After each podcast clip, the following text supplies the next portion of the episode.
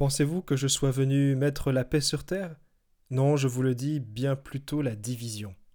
Signez Jésus, signez celui qu'on appelait à sa naissance conseiller merveilleux, Dieu fort, Père à jamais, prince de la paix.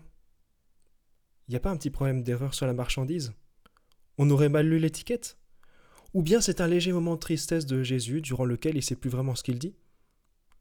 Au fil des lectures de ce dimanche, on voit bien qu'être chrétien n'est pas de tout repos. Quand on est baptisé, on est prêtre, prophète et roi, et on est configuré au Christ. Les premiers prophètes et le Christ, ils en voient de toutes les couleurs. Alors notre destinée de chrétien serait-elle d'être des victimes Ou bien c'est d'être installé dans le confort spirituel de ce qu'on connaît et de se faire sermonner de temps en temps par quelques extrémistes? Non, bien sûr, notre destinée chrétienne, c'est d'être des saints, peu importe ce qu'il nous en coûte, parce que la sainteté, ça conduit au bonheur véritable. Trois points séquentiels pour désirer un peu plus cette sainteté. Premièrement, s'attaquer au vrai problème.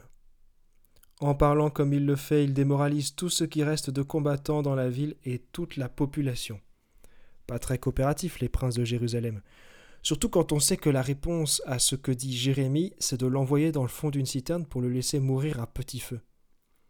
En même temps, on peut les comprendre. Se prendre à longueur de journée des paroles négatives qui font la morale sur le comportement, ça peut pousser à s'agacer. Et cette situation, on la connaît tous. Une réflexion dite par quelqu'un, surtout quand l'autre a raison et qu'on n'a pas envie de se l'avouer, ça irrite.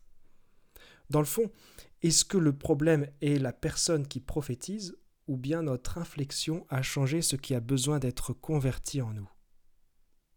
Entendre une remarque qui remet en question, quand bien même elle serait bien dite et au bon moment, ça reste désagréable. Donc on peut remercier la personne qui nous la prodigue et commencer à réfléchir sur sa pertinence. On peut changer son regard sur nos problèmes et nos défauts. On peut les voir comme de formidables potentiels d'amélioration et des invitations à l'humilité.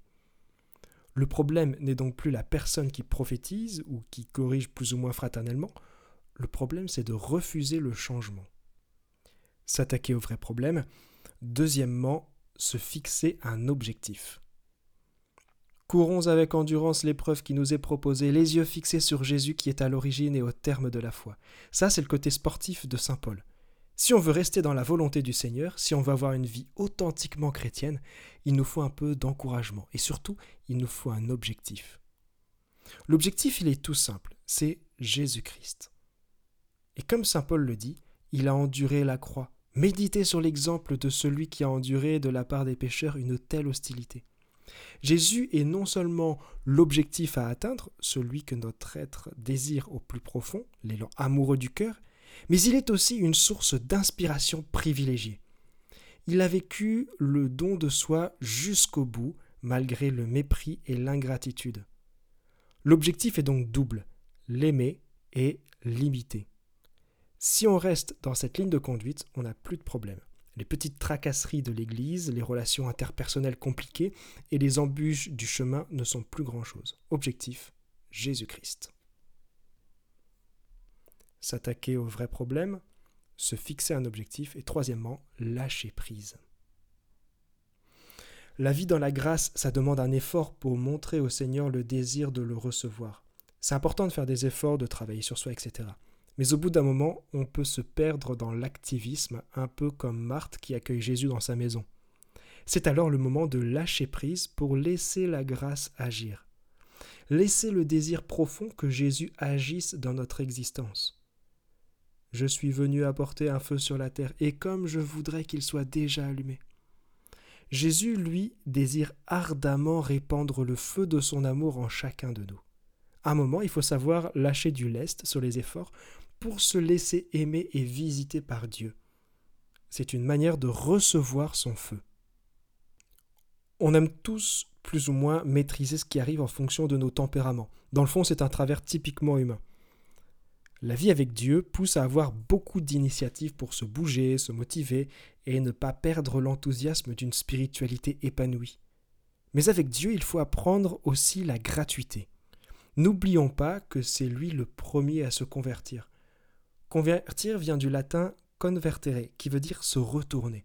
Dieu est toujours le premier à se retourner pour retrouver la brebis perdue, pour venir nous chercher et nous prendre dans ses bras. Dans la vie spirituelle, on a donc aussi besoin de lâcher prise, de laisser Dieu agir et faire son œuvre. S'attaquer au vrai problème, se fixer un objectif, lâcher prise. Conclusion. Est-ce que Jésus a pris un coup de chaud quand il dit qu'il est venu pour diviser? Non, ce n'est pas la volonté de sa part, c'est plutôt une conséquence. L'effet de masse fait qu'on se laisse volontairement aller à la facilité, à la mondanité, à ce qui ne nous coûte pas grand-chose. C'est donc normal de trouver des contradictions et des résistances quand on veut se sortir de la pensée unique. La vie dans la grâce est exigeante et naturellement on n'est pas prêt à cette forme d'exigence. Sachons être attentifs aux signes de division et de contradiction.